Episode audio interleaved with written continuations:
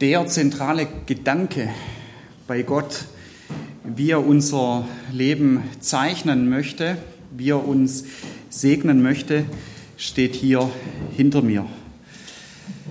Gott sagt, denn ich, ich kenne die Gedanken, die ich über euch denke, Gedanken des Friedens und nicht zum Unheil, um, eine, um euch eine Zukunft zu geben und Hoffnung. Das hat Gott dem Jeremia gesagt und der Jeremia hat es aufgeschrieben und wir können das heute noch so nachlesen in der Bibel, Jeremia 29, Vers 11. Und dieser Gedanke des Friedens, das ist jetzt ein Gedanke Gottes, der zieht sich wie so ein roter Faden durch. Er zieht sich durch wie ein roter Faden durch die Weltgeschichte, Dazu werde ich heute Morgen noch ein paar Eckpunkte nennen. Und es ist wie ein roter Faden, wo Gott sagt, das ist mein Wunsch, dass es sich durchzieht durch dein Leben. Und es ist so, dass es in der Weltgeschichte ganz klein angefangen hat. Ganz unscheinbar. Am Anfang, da waren nur ein paar Personen mit dabei. Und es ist dann größer und größer geworden. Und dieser rote Faden, das entweder ist es so, und ich kenne jetzt heute Morgen auch nicht jeden, oder dass es so ist, dass es noch sein kann. Dass es ganz klein anfängt, dass du entweder schon gesagt hast, Jesus, ich will dich kennenlernen, ich will das Leben mit dir gestalten, ich will, dass du in mein Leben reinkommst, dass du Anteil hast an meinem Leben, ich will dein Zeichnen in meinem Leben erfahren. Oder dass es schon länger der Fall ist und dass du sagst, ja, dieser rote Faden, der hat schon angefangen in meinem Leben. Und ich bin an der oder an jener Stelle schon. Der erste Punkt, in der Weltgeschichte, den ich nennen möchte. Das ist der Berg Moria. Eine oder andere, vielleicht einige haben diesen Begriff auch schon mal gehört von dem Berg Moria. Ich lese uns dazu vor aus dem ersten Buch der Bibel, aus 1. Mose 22, und von dem ersten Vers an. Dort heißt es, Gott stellte Abraham auf die Probe. Nimm deinen Sohn, sagte Gott, deinen einzigen, der dir ans Herz gewachsen ist, den Isaak, und geh mit ihm ins Land Moria, auf einen Berg, den ich dir nennen werde. Und opfere ihn mir dort als Brandopfer. Abraham hat sich überlegt, soll ich das wirklich machen? Ich kann mir vorstellen, dass er auch gedacht hat, was gibt das für einen Sinn? So lange habe ich auf dieses Kind gewartet mit meiner Frau. Gott hat mir das versprochen und jetzt sagt er so etwas zu mir. Aber letzten Endes hat Abraham gesagt, ich habe das so erfahren, jedes Mal, wenn Gott zu mir was gesagt hat und ich habe es umgesetzt in meinem Leben, ist es gut geworden. So verrückt sich das auch in der Vergangenheit angehört hat, es ist gut geworden und er hat sich darauf eingelassen, auch dieses Mal. Und ein paar Diener sind auch noch mitgekommen, sie sind dann angekommen an diesem Berg Moria und dann, als sie oben sind auf dem Berg, da ruft ein Engel Gottes, halt ein, tu dem Jungen nichts zu Leide, jetzt weiß ich, dass du Gott gehorchst. Du warst bereit, mir sogar deinen einzigen Sohn zu opfern. Und als Abraham aufblickte, sah er einen Schafbock, der sich mit seinen Hörnern im Gestrüpp verfangen hatte. Er ging hinüber, nahm das Tier und opferte es anstelle seines Sohnes auf dem Altar. Und er nannte den Ort, der Herr sorgt vor. Noch heute sagt man, auf dem Berg des Herrn ist vorgesorgt.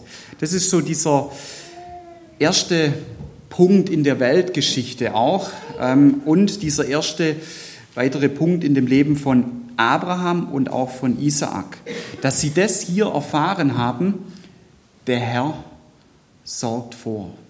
Und das ist jetzt nicht nur ein Aspekt damals gewesen für Abraham, für Isaak, das ist ein Aspekt von Gott auch heute, was er dir sagt, ich will mich sorgen um dich und ich will vorsorgen auf vielerlei Art und Weise. Berg Moria, unscheinbar. Hier noch. Ein paar Personen waren daran beteiligt. Wie geht es weiter mit diesem Berg Moria? In 2. Chronik 3, Vers 1, dort heißt es, schon ein paar hundert Jahre später, und Salomo fing an, das Haus des Herrn zu bauen in Jerusalem auf dem Berg Moria. Und weiter heißt es über genau diese Städte, Moria, jetzt wissen wir schon ein bisschen mehr, Jerusalem. Jerusalem heißt auf Deutsch übersetzt Stadt des Friedens, wo der Tempel ist. In 2. Chronik 12, Vers 13, da heißt es, Jerusalem, es ist die Stadt, die der, der, der Herr erwählt hatte aus allen Stämmen Israels, dass er seinen Namen da selbst wohnen lasse. Also nochmal ein bisschen mehr, sagt er, Gottes Name wohnt hier. Und bei Gott ist das Geniale, dass sein Name oder seine Namen immer auch Programm sind. Er macht es, was dort dahinter steckt. Und ein Name zum Beispiel ist Fürst des Friedens oder Friedefürst. Und da entfaltet er es noch mehr. Das haben jetzt schon viel mehr Menschen auch mitbekommen. Diese Stadt ist entstanden, Jerusalem, auch dieser spezielle Name Stadt des Friedens, dass Gott sagt, da habe ich was ganz Spezielles vor. Und dass er dann zu Salomo, beziehungsweise David auch schon vorher gesagt hat, ich will einen Tempel und ich will ihn dort. Jerusalem, Berg Moria. Und es ist dort, wo mein Name Programm sein soll. Und Friedefürst ist der Name, den ich heute Morgen mal rausgreife. Weiter ist diese Stätte, ist diese Stelle der Ort, an dem Gott die Welt in Bewegung versetzt hat. Damals für Abraham und Isaac noch relativ klein, dann mit dem Tempel schon viel größer. Das war ein herrliches Gebäude und alle möglichen Leute, die nach Jerusalem gekommen sind, haben dieses Gebäude auch gesehen, kann mir vorstellen, auch bewundert. Aber damit war nicht Schluss und damit hat Gott auch nicht aufgehört. Er hat weiter gesagt, es ist ein Ort, dort will ich die Welt in Bewegung versetzen. Ich habe schon angefangen, aber das soll sich noch mehr und mehr ausbreiten. Das soll Kreise ziehen in die ganze Welt hinein. Ich lese uns vor, wieder ein paar hundert Jahre später, aus Matthäus Evangelium, 27. Kapitel, vom 50. Vers an. Das ist die Beschreibung von dem, als Jesus Christus gekreuzigt worden ist. Jesus aber schrie noch einmal laut und dann starb er. Und im selben Augenblick riss der Vorhang im Tempel von oben bis unten in zwei und die Erde begann zu beben und die Felsen spalteten sich. Und dann heißt der Hauptmann und die Soldaten, die mit ihm zusammen beim Kreuz Jesu Wache hielten, waren zutiefst erschrocken über das Erdbeben und über die anderen Dinge, die sie miterlebt hatten, und sagten, dieser Mann war wirklich Gottes Sohn. Gott hat die Welt in Bewegung gesetzt, auch noch durch dieses Erdbeben im übertragenen Sinn. und im nicht übertragenen Sinn bei den Menschen, die hier dabei sind. Und er möchte das auch machen im nicht übertragenen Sinn in deinem Leben, dass er sagt, ich möchte meine Bewegung in dein Leben reinbringen und ich möchte es entfalten, wie so einen roten Faden, wie ein Impuls, den ich reingebe in deinem Leben und dann zieht es Kreise. So wie Gott es auch gemacht hat, dass es mehr und mehr Kreise gezogen hat. Es hat klein angefangen.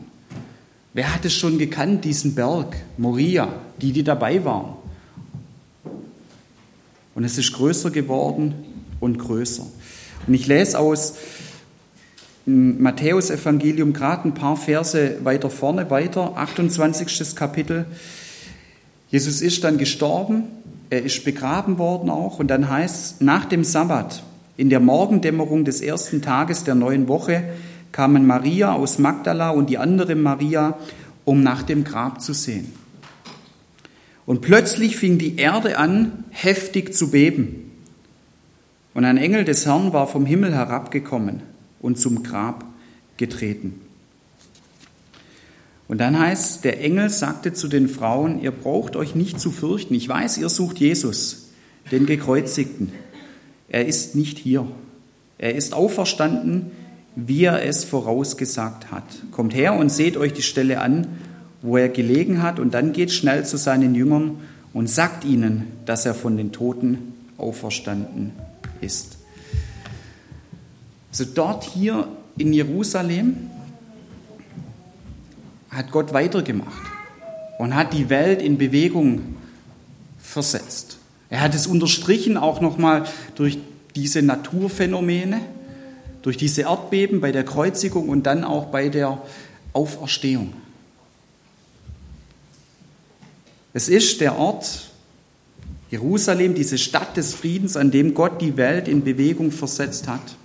Wahrhaft mit dem Erdbeben und übertragen auch in deiner persönlichen Welt und in der sichtbaren und unsichtbaren Welt.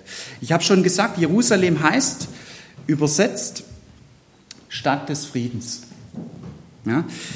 Und dass er eben sagt, ich setze die Welt in Bewegung und ich möchte auch deine Welt auf eine göttliche Art und Weise in Bewegung versetzen. Ich lese uns dazu noch einen Vers vor aus dem Kolosserbrief, wo das auch nochmal entfaltet wird. Erstes Kapitel, 19. Vers. Ja, Gott hat beschlossen, mit der ganzen Fülle seines Wesens in Jesus Christus zu wohnen und durch ihn das ganze Universum mit sich zu versöhnen. Dadurch, dass Christus am Kreuz sein Blut vergoss, hat Gott Frieden geschaffen. Alles in Jerusalem, ganz zentral. Frieden, Stadt des Friedens. Und es ist der Gedanke, der sich bei Gott von vorne bis hinten durchzieht.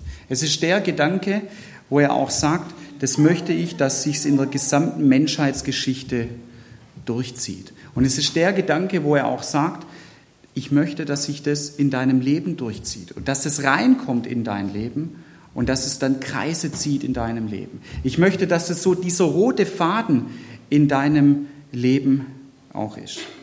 Es sagt, ich kenne die Gedanken, die ich über euch denke. Es sind Gedanken des Friedens, nicht zum Unheil und um euch eine Zukunft zu geben und Hoffnung. Und als eine kurze Gebrauchsanleitung, wie jetzt sich dieser Friede Gottes wie ein roter Faden durch dein Leben auch durchziehen kann. Dort lese ich uns Verse vor aus Philipper, viertes Kapitel.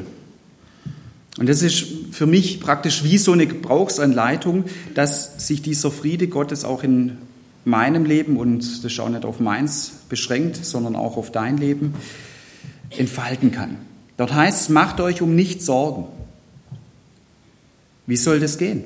Wendet euch vielmehr in jeder Lage mit Bitten und Flehen und voll Dankbarkeit an Gott und bringt eure Anliegen vor ihn. Dann wird der Frieden Gottes, der weit über alles Verstehen hinausreicht, über eure Gedanken wachen und euch in eurem Innersten bewahren, euch, die ihr mit Jesus Christus verbunden seid.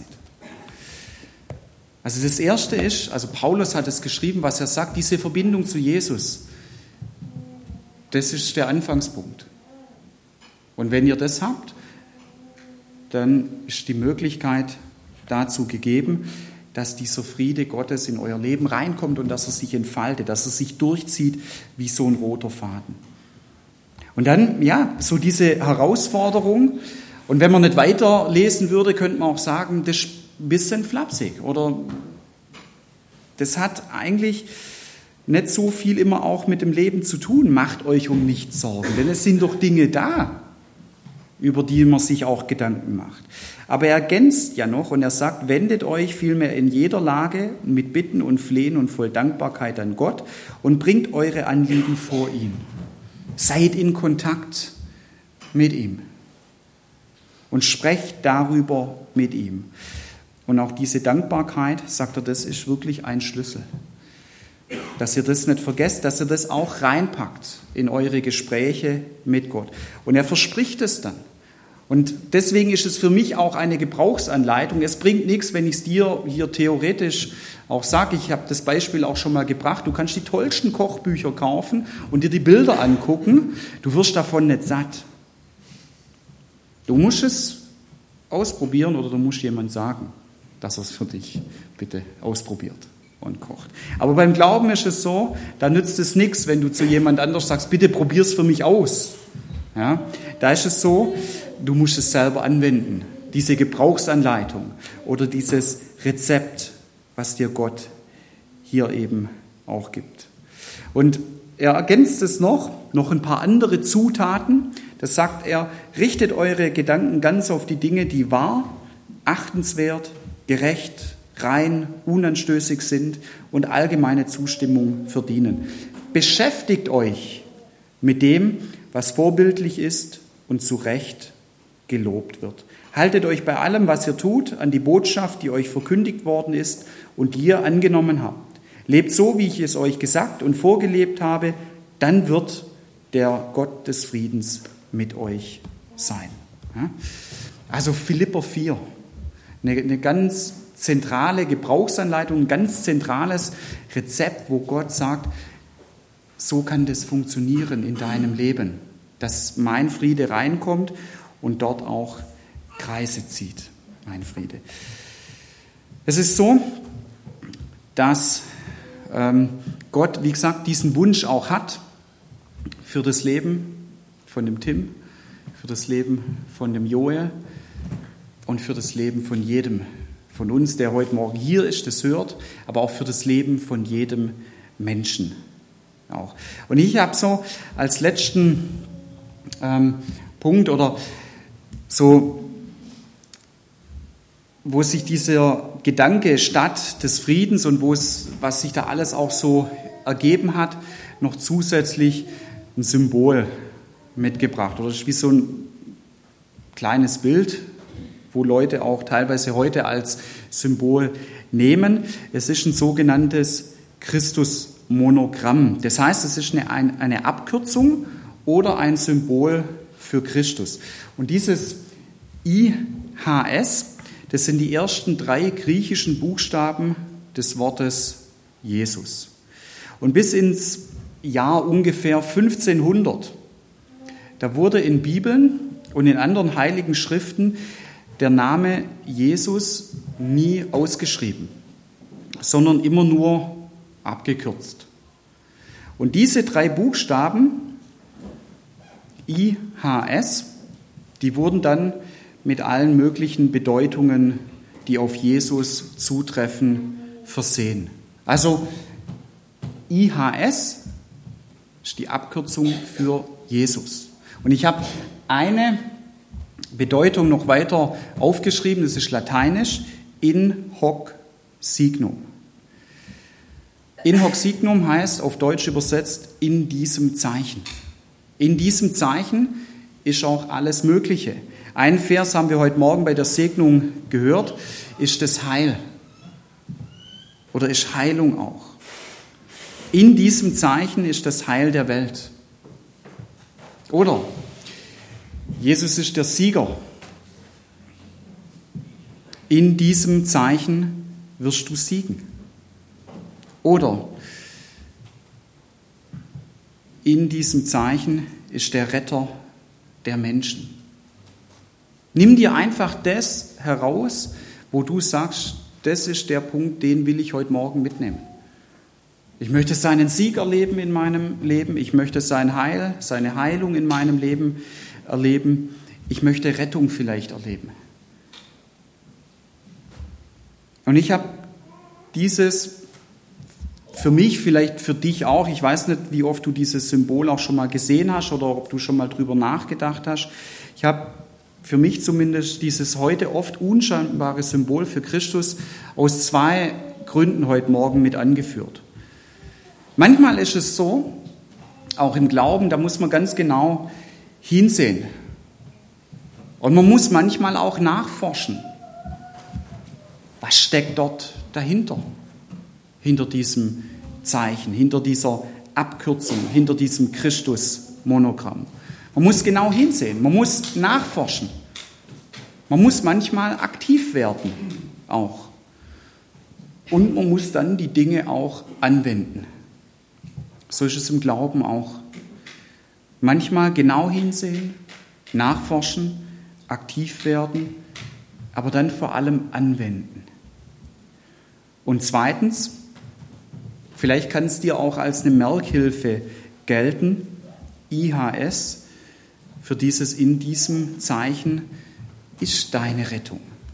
In diesem Zeichen ist dein Heil. In diesem Zeichen ist dein Sieg. In diesem Zeichen ist dein Frieden. Und die Gebrauchsanleitung, die steht, wie ich es vorgelesen habe, im vierten Kapitel vom Philipperbrief. Frieden. Es ist der rote Faden Gottes durch die Weltgeschichte mit der Stadt des Friedens, Jerusalem. Frieden es ist der rote Faden Gottes durch dein Leben, wo er auch sagt, ich möchte, dass sich das durchzieht in deinem Leben. Und Paulus, der kam eben dann da dabei, indem er das angewendet hat, zu folgendem Lebensstil. Ich lese nochmal aus Philipper 4, jetzt ab dem 12. Vers vor. Er sagt, ich weiß, was es heißt, sich einschränken zu müssen. Und ich weiß, wie es ist, wenn alles im Überfluss zur Verfügung steht. Und ich kenne das auch von meinem Leben. Manchmal gibt es Einschränkungen. Das hat jetzt nicht nur mit materiellen Dingen auch zu tun. Es gibt manchmal Einschränkungen. Das kann auch Gesundheit ähm, betreffen, dass es Einschränkungen gibt. Und er sagt, ich kenne das auch. Ich weiß, was es heißt, sich einschränken zu müssen. Und ich weiß, wie es ist, wenn alles im Überfluss zur Verfügung steht, wenn ich diese Einschränkungen nicht habe. Mit allem bin ich voll und ganz vertraut. Und dann sagt er, satt zu sein und zu hungern. Und das kannst du auch übertragen sehen. Satt, zufrieden zu sein, Hunger, ein Hunger vielleicht nach Frieden und Zufriedenheit. Überfluss zu haben und Entbehrungen zu ertragen. Nichts ist mir unmöglich, weil der, der bei mir ist, mich stark macht. Er sagte, das ist das, wozu ich gekommen bin. Und das ist mein Lebensstil. Nichts ist mir unmöglich, weil der, der bei mir ist, mich stark macht. Er sagt, ich, ich habe das geschafft mit Christus, mit diesen Dingen auch so zu leben, dass da ein Friede in meinem Leben ist und dass eine gewisse Unabhängigkeit eben auch ist von diesen Umständen, die er beschreibt. Das ist ein langer Prozess. Ich bin nicht fertig in diesem Prozess und ich will immer wieder diese Gebrauchsanleitung auch anwenden. Ich will das, dass sich dieser rote Faden des Friedens durch mein Leben durchzieht und dass es Kreise zieht, dass es sich ausbreitet wie das damals eben auch so war, ganz klein angefangen. Moria, was ist das? Okay, Jerusalem, für die Juden dann sehr bedeutend. Christus, heute in aller Welt bekannt und in aller Welt so dieses Angebot von ihm auch, ich will das reinbringen in dein Leben und ich will, dass es Kreise zieht in deinem Leben. Dieser Gedanke, den ich über dich denke und was ich über dich habe. Amen. Wir beten zusammen.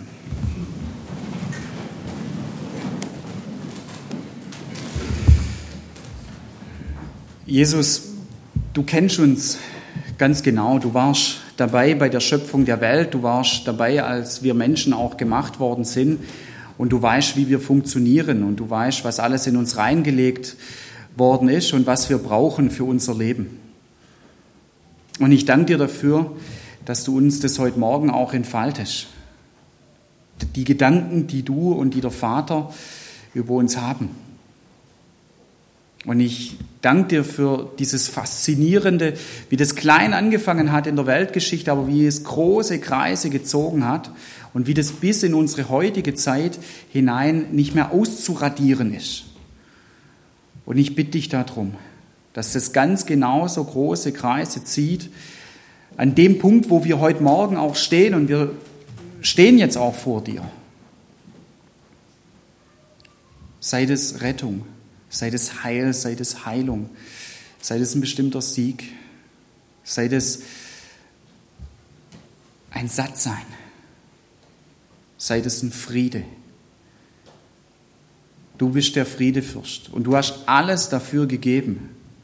Und ich danke dir dafür, dass du auch heute noch dastehst und dass du alles dafür gibst und dass du sagst, dieser Gedanke ist da und ich halte daran fest und ich bitte dich darum, dass wenn wir diese Gebrauchsanleitung auch anwenden, dass wir das auf eine göttliche, wundersame Art und Weise erfahren, genauso wie Paulus dahin zu kommen und so diesen Lebensstil dann zu haben oder noch weiter zu entwickeln.